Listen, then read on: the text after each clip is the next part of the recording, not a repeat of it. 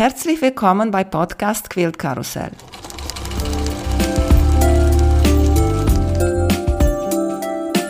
Mein Name ist Emanuela Jeske. Ich möchte euch in die wunderschöne Welt von Quiltern und Patchwork entführen.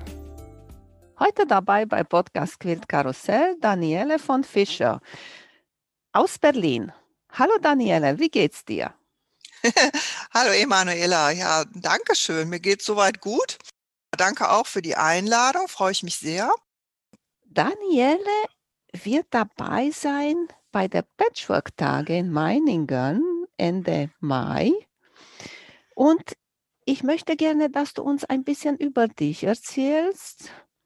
Du bist eine Stickkünstlerin. Habe ich dich gegoogelt? War richtig sehr wenig über dich zu finden im Internet, außer Stickern und Gestalten Berlin, Daniele von Fischer. Mhm. Ja, also Stickkünstlerin finde ich ja ganz toll und in einer gewissen Weise stimmt das vielleicht auch. Ja, was kann ich erzählen? Also ich bin hier in Berlin, ich habe auch eine Website, aber die steht auf Visitenkarte. Das wird von vielen Kunden sehr bedauert, von mir übrigens auch. Es ist immer die Frage mit Webshop machen und wenn man so viele Garne hat wie ich, die ich anbiete, dann ergibt sich da ein doch immenser Berg an Arbeit, wenn man einen Webshop erstellen will. Und dazu kommt, dass ich es ungemein mag, mit den Kunden direkt Kontakt zu haben. Und deswegen bin ich auch seit sehr vielen Jahren auf Messen unterwegs. Und das ist dann halt von Norden bis Süden bis nach Österreich fahre ich dann und das ist dann immer sehr intensiv. Vom Aufwand her, von der Vorbereitung her, die Zeit dort sicherlich auch. Aber mir macht das eigentlich am meisten Spaß, muss ich sagen. Also das ist so direkt und äh, geballt, projektartig arbeite ich immer sehr gerne.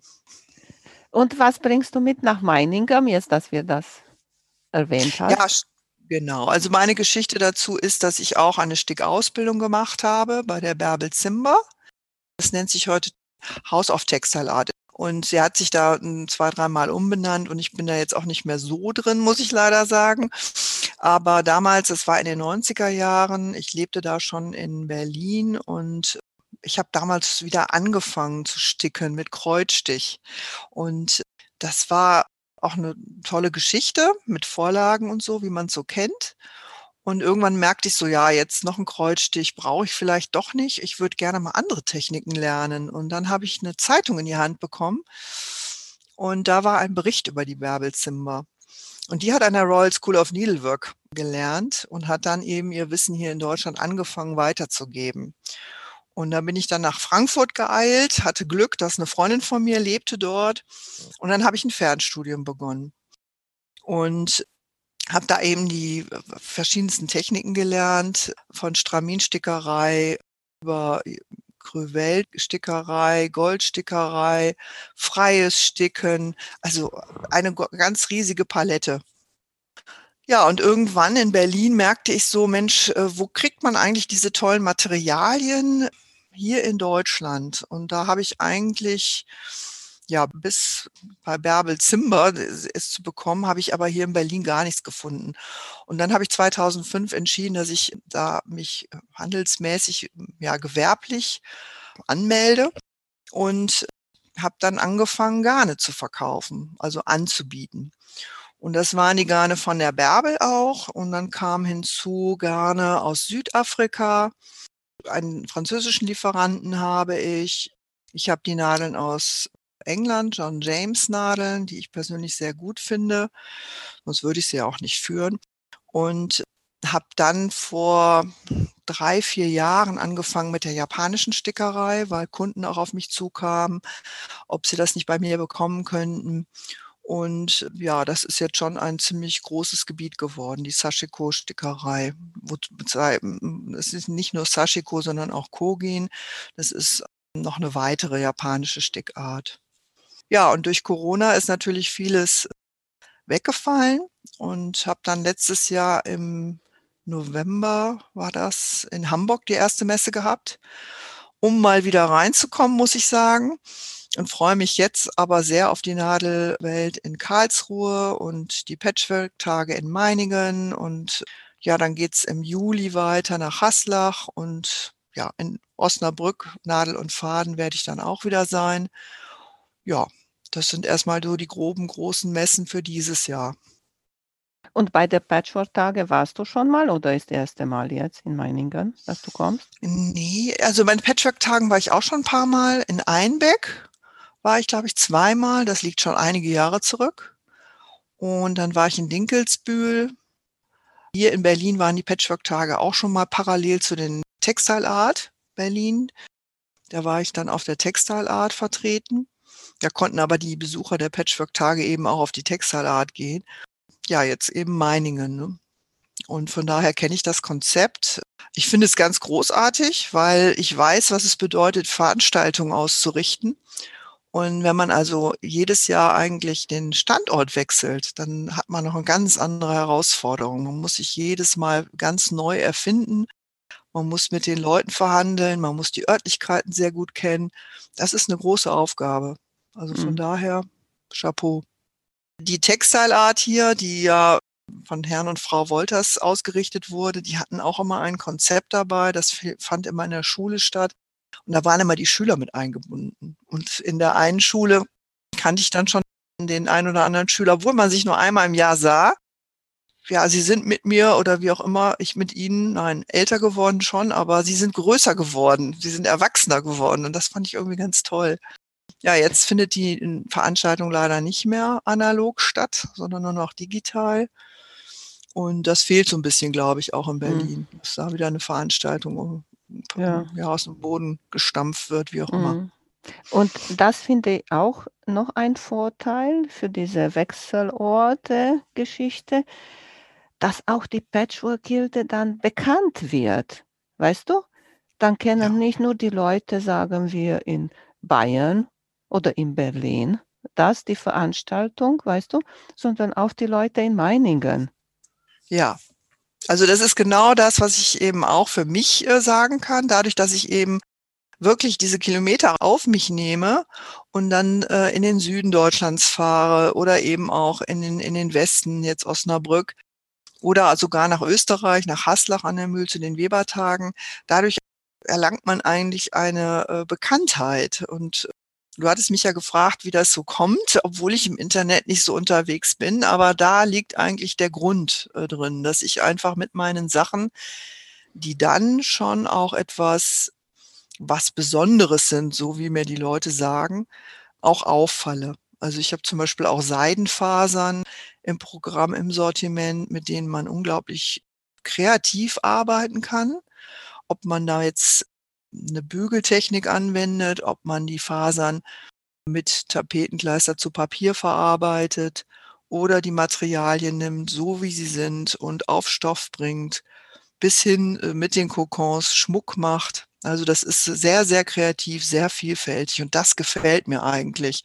Also nicht irgendwie festgefahren mit einer Technik festhalten, sondern halt äh, mit den Materialien zu spielen da möchte ich die Menschen einfach auch so ein bisschen ähm, inspirieren mit eigenen Arbeiten, die ich dann auch mitbringe.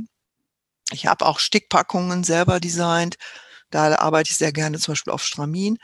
Aber eben die Materialien sollen auch so ein Stück weit oder ja doch für sich sprechen. Ne? Die Ideen sollen eigentlich durch die Farben, durch das Material auch fast schon selber in einem wachsen kommen, sozusagen. Und ich glaube, das ist auch der Vorteil von Messen im Vergleich zu Online-Shop. Und Online-Shop kannst du das nicht so gut zeigen und präsentieren, egal was du für Fotos und Videos hast und alles, ne? Ja, das ist genau der Punkt. Also ich habe da diese Erfahrung selber auch gemacht, dass ich Wolle, also jetzt zum Stricken, bestellt habe und habe dann die Farben gesehen und habe dann mich für einen Ton entschieden und dann kam das an und dann dachte ich, ja, okay, ist eine Farbe, aber nicht die, die ich wollte. Und das ist eigentlich das, das Schicksal von Internet. Ne? Also das kriegt, wird man wahrscheinlich, ich weiß nicht, ob man es technisch irgendwann hinkriegt, aber es ist halt so.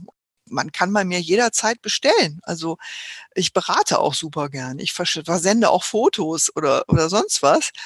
Aber dieses Abbilden von Farben, das ist für mich immer noch ein großes Thema. Also wo ich sage, ich will eigentlich keine Retouren haben. Ne? Also die Leute sollen, die Menschen sollen eigentlich das Gefühl haben, ja, das ist das, was ich brauche. Und da sind natürlich Messen nicht ersetzbar. Ne? Also das ist Anfassen, dieses haptische. Menschen neigen dazu, anfassen zu wollen, äh, sehen zu wollen. Das 3D-Erlebnis, das sind wir Menschen. Das wird auch so bleiben. Und also besonders bei, bei uns, weil wir arbeiten mit der Hand. Hast du eine Lieblingstechnik? Also kann ich gar nicht sagen. Also ich bin auch so ein Mensch, sehr früh damit aufgewachsen. Man hat alles, was Nadel ist, eigentlich ausprobiert. Von bis hin zur Nähmaschine auch. Und von daher merke ich auch, ich brauche immer irgendwas zu arbeiten. Aber was ich sehr gerne mache, ist, ich arbeite gerne auf Stramin. Das ist ein, ein Gewebe, das ist, da ist der Kett- und Schussfaden gleich. Das heißt, es ist auch verstärkt. Und da kann man ganz tolle Sachen machen mit den tollen Garnen, die ich auch habe. Und da entwickle ich jetzt mehr und mehr Entwürfe. Ja. Das ist jetzt zum Beispiel ein neuer Entwurf und da kann man halt, gerade wenn man mit Sticken anfängt, beziehungsweise auch weitermachen möchte, kann man auf Stramin halt viele verschiedene Stiche arbeiten und dann eben mit den verschiedenen Materialien. Also es ist eine Kombination aus neue Stiche kennenlernen und neue Materialien kennenlernen. Das zum Beispiel macht mir selber sehr viel Spaß in der Eigenentwicklung. Ne? Es mhm. gibt Techniken wie zum Beispiel auch die Goldstickerei. Das ist sehr aufwendig, also auch arbeitsintensiv, aber auch finanziell, weil der, das, das Material eben auch einen Anteil an Gold durchaus hat. Und der Goldpreis ist ja gestiegen, also das Material ist auch teurer geworden. Das kann man, das unterrichte ich gerne, aber das ist sehr speziell, sagen wir es mal so. Schwarzstickerei ist etwas, was auch sehr äh, schön ist. Ich glaube, die Ulla Hopper hat sich da auch sehr drauf konzentriert oder ja, spezialisiert. Ja. Das ist auch eine ganz tolle Technik, der man auch wahnsinnig spielen kann, weil es da eben auch um Schattierungen gehen kann. Also wenn man dann halt weitergeht in der Technik. Und das ist dann schon toll, muss ich mhm. schon sagen. Du hast auch also, über Kurse erzählt. Ich habe hier in Berlin immer wieder Kurse auch angeboten gegeben und auch außerhalb von Berlin. Das betrifft dann auch alle Techniken. Also gerade, ich habe immer wieder Frauen, die sagen, Mensch, ich habe Sticken früher gemacht, aber ich würde da gerne wieder einsteigen. Und dann habe ich halt so einen Einsteigerkurs für Anfänger oder wiederwollende Stickerinnen konzipiert und auch schon oft gegeben. Und dann entscheidet sich eigentlich. Also ich hatte schon Anfängerinnen oder Wiederkehrende, die dann relativ schnell ihre eigenen Entwürfe gemacht haben. Und mhm. da habe ich dann auch diesen Weg begleitet und das finde ich toll. Das macht mir viel Spaß. Also dann zu sehen, wow, was kommt aus den Menschen so raus an Kreativität? Und dann begleite ich eigentlich fast nur noch, ne? gebe Tipps, Hinweise oder man kommt auch und legen mir die Arbeiten vor, was ich davon halte. Das macht mir Spaß. Die Techniken sind halt sehr vielfältig. Also wie gesagt, Anfängerkurse, dann Straminstickereien, Goldstickerei, Krüvell-Stickerei, das ist eine Stickerei auf Twill. Da arbeitet man mit Wolle, also feiner Wolle, Schurwolle und freies Sticken, äh, mhm. Weißstickereien. Sticken selber ist wahnsinnig vielfältig, muss man mal ehrlich sagen. Also mhm. ich habe Kunden, die bringen mir ihre 150 Jahre alten Taufkleider und möchten gerne, dass ich da was draufsticke. Das ist natürlich eine Ehre für mich, weil es so ein feines Gewebe ist. Da muss ich schon selber fast schon Restauratorin werden oder bin ich dann auch schon ein Stück weit. Jetzt im Moment ein ganz neuer Trend, kriege ich Sachen aus dem Bekleidungsbereich, wo zum Beispiel Löcher sich gebildet haben, wer weiß wie. Und dann soll ich das reparieren. Ah, das heißt, ist auch diese Mending, ne? dass du machst da so Dekoration oder der Loch bleibt und muss da so rundherum ja, das ist, ähm, kann man so sehen, aber hier geht es hauptsächlich darum, dass ich das Gewebe erhalte. Es ist mehr Restauration und dass ich dann noch mal was Schönes draus mache. Ja. Also da ja. bin ich dann auch wieder in meiner Kreativität gefragt und das finde ich toll, weil die Leute mhm. sagen, ich lege es in ihre Hände, machen Sie mal was draus. Und wenn ich dann hinterher sehe, wow, ich habe es getroffen, das ist dann auch schön. Ne? Also sie freuen ja. sich dann total mhm. und da haben sie noch viel Spaß und Freude an ihrer Jacke oder was es dann auch immer ist. Ja. Mending selber, das kenne ich natürlich jetzt auch über Sashiko, ist eine ganz tolle Sache, finde ich. Wir haben hier in Berlin auch eine Initiative, wo eben repariert wird, repariert in allen Bereichen, ob es Elektro ist oder ob es eben auch jetzt Bekleidung ist. Und ich finde das persönlich sehr, sehr, sehr gut. Also da kann man wirklich nur sich anschließen und sagen, ja, schaut, dass ihr eure Sachen erhaltet. Und die Qualität müsste sich verbessern, weil die Sachen sind heute nicht mehr in der Qualität so angelegt. Sie sollen ja schnell verbraucht werden, was ich sehr, finde ich negativ, muss ich ganz klar sagen.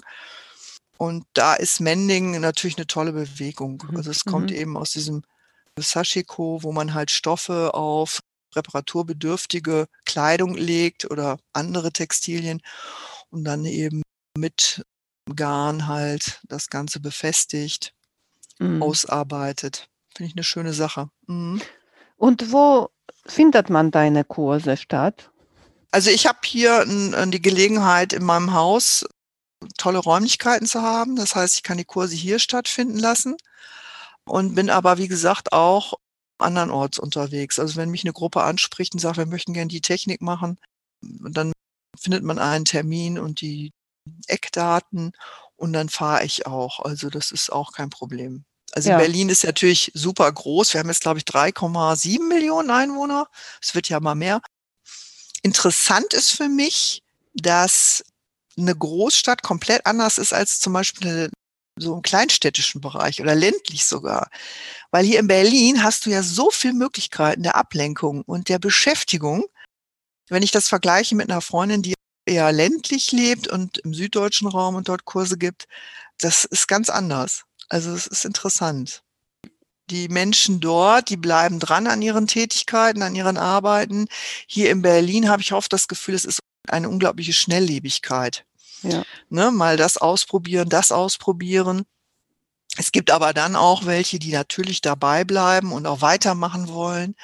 Die Stadt ist dann auch wieder toll, weil dann kommen wieder Leute, die sagen, ich bin hier im Mittelalterlichen oder im Barocken oder Rokoko unterwegs und ich nähe meine Kleidung selber und will die dann selber besticken. Und dann kommen die halt und dann, okay, wie soll das aussehen? Und dann wird dann eben auch gemeinsam daran gearbeitet. Und dann schlage ich auch Techniken vor, die man da einsetzen könnte. Ja, und dann wird das teilweise genau so umgesetzt oder in Abwandlung. Und dann kriege ich hinterher die Fotos oder die Originale vorgelegt und dann denke ich mir, boah, cool, wieder mhm. was Neues entstanden. Das ist für mich auch Stadt, muss ich sagen. Sehr modern ist jetzt diese Sashiko. Mhm. Kannst ja, du uns ein bisschen mehr über Sashiko so erzählen? Also ich bin jetzt nicht historisch so bewandert, dass ich sagen kann, wo kommt Sashiko her. Aber es ist eine Technik, die schon vor einigen Jahren hier nach Europa geschwappt ist und hatte dann so eine kleine Hochphase. Dann hat sich das Ganze wieder beruhigt. Und dann bin ich vor Corona immer wieder gefragt worden, Mensch, ob ich nicht Material habe, das Garn, die Nadeln und so weiter. Warum ist dann, das Besonderes? Braucht man dazu auch etwas anderes? Ja, also ich habe dann in Köln auf der Fachmesse habe ich dann tatsächlich eine japanische Firma, die sich präsentiert hat, gefunden. Und da konnte ich natürlich dann sofort mal vor Ort mich informieren und habe festgestellt, dass das Sashiko ist bei uns, also der Stich selber ist simpel, muss man ganz klar sagen. Das ist ein Vorstich. Ne, man lässt immer ein Stück Stoff sichtbar dazwischen, zwischen den Stichen. Aber was das Ganze für meine Begriffe ausmacht, ist, dass man auf sehr, sehr schönen Stoffen sehr schöne Muster mit sehr schönen Garnen nacharbeiten kann. Ich habe mir das, das Ganze mal inhaltlich natürlich angeschaut, habe mir die Materialien angeschaut und kann sagen, also die Japaner haben es drauf. Da ist alles aufeinander abgestimmt. Also der Stoff, die Nadel, das Garn. Und das macht ganz viel Spaß und Freude weil das passt alles wunderbar zusammen. Und ich meine, ich hatte vorhin gesagt, dass ich die Nadeln von John James aus England, aus Großbritannien führe und habe dann auch verglichen. Und ich muss sagen, die japanischen Nadeln für diese Sticktechnik sind nochmal anders. Und das passt einfach. Von daher habe ich halt auch diese komplette Palette jetzt im Sortiment mit unglaublich vielen äh, farblich unterschiedlichen Garnen. Da sind jetzt auch wieder dieses Jahr neue dazugekommen. Die Japaner haben auch Farbverlaufsgarne aufgelegt. Was ich übrigens in meinem Sortiment hauptsächlich habe, sind Farbverlaufsgarne. Ja, und neue Muster. Und das macht mir persönlich auch wahnsinnig viel Spaß, weil ich natürlich in Vorbereitung auch einiges arbeite. Und das ist so etwas, man stickt einfach. In anderen Bereichen wie Goldstickerei oder auch Schwarzstickerei, man ist mit einer Konzentration dabei. Bei der Sashiko-Stickerei, gerade bei den Mustern, die schon auf dem Stoff drauf sind, man kann wunderbar abends dabei entspannen. Also man stickt diese Muster nach, hat ein paar Sachen zu beachten, weil man es in der Hand arbeitet, nicht im Rahmen. Das ist immer ein Unterschied. Ja, aber es, es macht, wie gesagt, sehr, sehr viel Spaß, sehr viel Freude. Sashiko wird in Japan selber, werden viele Sachen gearbeitet, die im Alltäglichen dann auch Verwendung finden. Ob es jetzt für das, das Brotkörbchen ist, als Deckchen oder sogar als Wischlappen. Da werden jetzt viele sagen, um Gottes Willen, aber so ist es, weil die Japaner haben eine andere Kultur. Da ist jeder Lebensbereich wird wirklich intensiv gelebt, möchte ich fast sagen. Du, vielleicht ist das eine gute Idee auch für mich, weil ich mag nicht putzen, weißt du? Aber vielleicht, wenn ich nehme so ein schöner Stoff oder ein schöner Lappen zum Abwischen und so. Weißt du? Ja, so, genau. Wenn das Motivation ist. du das? Das ist ein sehr gutes Wort, zelebrieren. Also es ist wirklich so, dass es zelebriert wird, weil jeder Lebensbereich ist eben Leben, Zeit, Lebenszeit und das soll eben dann zelebriert werden. Und so ist es da eben auch.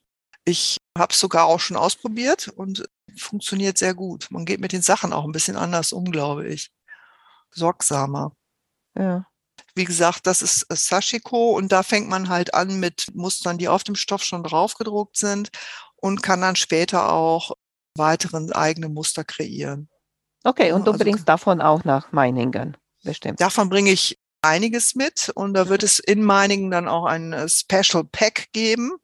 Das heißt, es wird einen bedruckten Stoff, Garn und Nadeln zu einem speziellen Preis geben, als Angebot, als ja, Schmankerl, wie auch immer. Aber was die Frage angeht, ob ich jetzt zum Beispiel auch in Meiningen etwas zeigen kann, das wird leider in, als Workshop oder Vorführung nicht möglich sein, wahrscheinlich, weil ich alleine bin. Und das schaffe ich meistens nicht. Da habe ich keine Begleitung und von daher kann ich das nicht so machen. Werde natürlich schon mal den einen oder anderen Stich zeigen, das ist ganz klar am Stand. Aber wie gesagt, eine Vorführung oder ein Workshop, das wird wohl nicht klappen. Hast du noch mal eine Technik, die du noch lernen möchtest oder vertiefen möchtest? Ich hatte mal den Wunsch, auch mich mal mit Klöppeln zu beschäftigen. Das ist aber jetzt relativ weit nach hinten gerückt, muss ich sagen. Im Moment ist es so, dass ich halt hier gerne, wahrscheinlich auch durch Corona, also wir haben ja alle unsere UFOs im Schrank, glaube ich. Und da ist so ein bisschen mein Anliegen, einige Sachen fertigzustellen. Eine Technik nicht unbedingt. Ich würde gerne eine größere Arbeit gerne fertigstellen. Also das ist auch ein Wandbehang, der sehr viele Materialien nein, nicht, nicht beinhaltet, sondern da kommt sehr viel Material drauf, unterschiedliches Material das würde ich gerne zum Beispiel mal in Ruhe fertigstellen. Mhm. Das ist zum Beispiel mir so ein bisschen mein Wunsch. Und was machst du mit deinen Werken? Sind die ja meistens klein, ne? Was du ja, also genau. In der Ausbildung haben wir große Arbeiten gestickt. Die dauern dann drei bis sechs Monate, bis die fertig sind. Und das ist natürlich schon ein anderer Anspruch. Wenn ich jetzt zum Beispiel Kurse gebe, dann sind das immer natürlich überschaubare Projekte, weil man möchte ja auch ein Erfolgserlebnis haben, was richtig ist.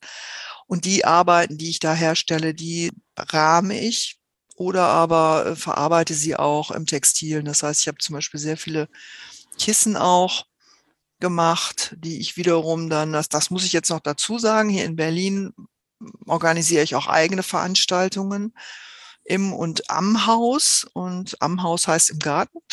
Und da gibt es dann meist zur Weihnachtszeit hin Märkte, da kommen auch andere hier aus Berlin, die ihre Produkte anbieten, ob es Papier ist, ob es Leckereien sind, Malerei ist. Und äh, für diese Märkte produziere ich auch, sage ich mal. Ne? Und da werden dann halt auch diese Arbeiten, die übers Jahr fertiggestellt sind, auch angeboten und verkauft. War für dich schwer am Anfang? Okay, da war auch andere Zeiten, finde ich. Wenn ich zum Beispiel jetzt manche Situationen in Erinnerung rufe, wo ich auf einmal feststelle, da sind Mütter mit zehnjährigen Kindern und äh, wir haben einen Workshop. Ich bin auch in einem Verein hier in Berlin und die Kinder sollen dann irgendwas nähen. Wir haben was vorbereitet und ja, natürlich. Und dann habe ich plötzlich da statt drei Kinder habe ich dann da sechs Kinder sitzen und dann sage ich, okay, da müssen die Muttis jetzt mal sich dazusetzen und mitmachen, weil sechs Kinder kriegst du als äh, kriegst du nicht gewoppt so. Und dann kommt die Mutti und sagt, ja, ich kann das aber gar nicht. Ja, und dann frage ich, was können Sie denn nicht? Und dann sagen die, ja, ich kann nicht nähen. Und das ist eigentlich diese Fragestellung, die sich da auch anschließt, weil ich bin eine Generation, ich habe das ja noch gelernt, als Kind in der Schule, durch mein Umfeld. Und da ist eine ganz andere Prägung. Und ich glaube, alle, die ich kenne, die haben diese Prägung in den Kindheitstagen schon gehabt. Also die haben das schon in der Kindheit irgendwie mitbekommen und haben dann pausiert aufgrund von Beruf, Familie und kommen irgendwann da wieder zurück. Nicht jeder natürlich, aber sehr, sehr viele. Und wenn das heute nicht mehr weitergegeben wird an die Kinder, nicht mehr gelebt wird, dann kann man sich eigentlich sehr gut vorstellen, wie das dann in 10, 20 Jahren ist wenn nicht jetzt schon, weil wenn ich sehe, welche Projekte angeboten werden in Zeitschriften, die man nacharbeiten kann, dann ist das alles vom Niveau her vereinfacht. Es muss einfach sein, es muss schnell gehen. Mhm. Und das ist der Trend insgesamt, diese Schnelllebigkeit. Und ich denke mal, ich könnte mir vorstellen, dass solche Ereignisse wie Corona und jetzt ganz, ganz schlimm der Konflikt in der Ukraine uns nochmal auf ein anderes, eine andere Plattform bringen wird. Weil äh, wir können nicht so weiterleben. Ne? Schnell, schnell, schnell, immer alles neu. Das funktioniert nicht. Das geht einfach nicht. Und von daher dieses Zeit miteinander verbringen, ohne Medien, ich glaube, das kann nur der einzige Weg auch sein. Also Medien nutzen, um miteinander zu sein, ja, aber nicht Medium, um alleine zu sein. Also das ist so ein bisschen der Punkt. Mhm. Und wenn du mich dann fragst, wie kann ich davon leben, finde ich schwierig, da bin ich ganz ehrlich. Die meisten, die ich kenne, die sind alle schon, haben ihre Familienphasen hinter sich oder es wächst gerade raus, haben eigene Jobs. Ganz viele Frauen, die wahnsinnig tolle Jobs gemacht haben oder noch machen. Wirklich. Und hochgebildet sind, also ne, ganz toll. Und die sagen, ja, ich möchte das jetzt wieder machen. Ich freue mich schon auf meine Rente, weil ich dann die Zeit auch noch mehr habe. Aber die sind alle finanziell anders abgesichert. Ne? Ja. Junge Leute finde ich ganz schwierig, weil, weil ich bin jetzt äh, in einem Alter, wo die Rente nicht mehr ganz so fern ist. Und ich sage nur eins, Altersarmut ist nicht lustig. Ne? Da sollte mhm. man sich frühzeitig drum kümmern dass man wirklich eine Arbeit hat, wo man sich etwas fürs Alter auch ansparen kann. Klingt jetzt echt vollkommen konservativ und vielleicht für manche junge Menschen langweilig, aber ich kann wirklich nur diesen Tipp geben, auch gerade für Frauen, für junge Frauen. Das finde ich sehr, sehr wichtig. Von daher glaube ich, diese Kreativität, wenn man nicht ein außergewöhnliches Talent hat, kreativ im Entwurf, in der Ideenvielfalt, wo man praktisch vielleicht sogar seine eigene Linie aufbaut, ne? dann würde ich immer schauen, in ein Angestelltenverhältnis zu gehen. Weil Selbstständigkeit geht meiner Meinung nach hm, in der Beziehung nur über Handel oder selber entwickeln in den Farben. Das hatten wir sehr stark beim Stricken übrigens. Ne? Da kamen ganz viele und haben Wolle selber eingefärbt, auch als Verlaufsgarne und sind damit an den Markt gegangen. Manche haben sich bis heute gehalten. Andere haben das als Phase gemacht und dann wieder aufgehört. Das ist aber auch eine große Anstrengung, muss ich sagen. Mhm. Aber ich würde mich freuen, weil ich finde Handwerk, es wird viel zu wenig gewertschätzt. Also man, man hört es, man liest es immer wieder. Handwerk im, im weiß ich nicht, Sanitärbereich, äh, Holzverarbeitenden Bereich. Aber letztendlich ist es im textilen Bereich genauso. Ne? Wenn ich die jungen Mütter höre, die noch nicht mal, noch nicht mal, soll nicht äh, despektierlich klingen, aber leider noch nicht mal mit der Nadel umgehen können, Knopf annähen können, finde ich sehr schade. Also ich, ich habe nicht ohne Grund Leute, die kommen und sagen, können Sie mir das reparieren? Das war früher bei meiner Mutter, wie bitte, das mache ich selber. Also das hat das, sich sehr verändert. Das war lustig. Auf dem Kreuzfahrtschiff hatte eine Kollegin aus Italien gehabt und wir hatten so Anzüge und ihr Knopf ist weggefallen. Ne? Und sie ja. war total verzweifelt. Was mache ich jetzt? Ja. Gib mal her. Und ich habe mir dann zwei Minuten der Knopf rangenäht und sie hat geguckt. Weißt du, wie sie geguckt hat? Als ich hätte, weiß ich nicht was, gemacht, weißt du? Ja. Und deswegen finde ich sehr gut das Nähen und alles, was so mit der Hand ist, diese Hobbys so, weißt du, in die Welt zu bringen, sodass die Kinder das sehen, dass das die Sachen existieren und sie können sich damit beschäftigen, weißt du? Also ich finde das elementar wichtig für den Menschen per se, weil warum? Ein Beispiel. Ich hatte vor vielen Jahren eine Kundin hier und das war so ein Tag der offenen Tür. Ich mache das immer wieder gerne hier im Atelier. Und sie kam vorbei und wir kamen ins Gespräch und sie erzählte, sie hätte einen Schlaganfall gehabt. Einen schweren. Und ich staunte nur und schaute sie an und sagte so, wie einen schweren. Da sind sie aber gut rausgekommen. Und dann sagte sie, ja, aber auch nur, weil ich gehandarbeitet habe. Und dann hat sie mir ihre Geschichte erzählt. Sie war im Krankenhaus dann und dann hat sie direkt, nachdem sie wieder so weit hergestellt war, etwas gehandarbeitet. Und dann kam der Arzt und hat gesagt, äh, das, was Sie machen, das ist so wertvoll für Ihre Situation, weil diese Hand-Kopf-Koordination ist elementar. Und er fragte dann so, wie kann ich das anderen Patienten näher bringen? Können Sie mir da helfen? Und das hat ihr eigentlich dann sie wieder auf ihren Weg gebracht. Also sie war, als sie sich vorstellte, sag ich mal, war das kaum erkennbar, dass sie mal einen Schlaganfall hatte. Und da habe ich begriffen, dass es einfach im Menschen drin liegt, dieses Hand-Kopf, etwas mit Händen machen, diese Kombination äh, ist so wichtig. Und das Zweite ist, wenn ich etwas herstelle mit einem Faden und einem Stoff oder mit einem Stück Holz, das ist so ähm, beseelend, das kann einem niemand anderem so geben. Also das ist etwas ganz eigenes und wirklich wertvolles. Und es erfüllt so. Und ich meine, ich habe in anderen Bereichen gearbeitet, im Büro und so weiter. Und das war nie so beseelend wie das, was ich jetzt machen kann. Und das finde ich irgendwie ganz wichtig, das zu transportieren. Und deswegen auch nochmal, dieses Handwerkliche wird viel zu wenig geschätzt. Also das ist sehr, sehr wertvoll und dem Menschen äh, unglaublich nah. Also dieses Menschsein einfach, ne? Und von daher diese Techniken zu vermitteln, finde ich auch sehr wichtig. Ich finde es nach wie vor wichtig, dass die Messen stattfinden, dass die Menschen sich da persönlich informieren können, ausprobieren können. Ich würde mir sehr wünschen, dass es wieder einen anderen Stellenwert auch in den Schulen erfährt. Nicht nur Digitalisierung, das ist zu einseitig aus meiner Sicht, aus meiner Perspektive, im Rückblick auf mein Leben, im Vergleich auch.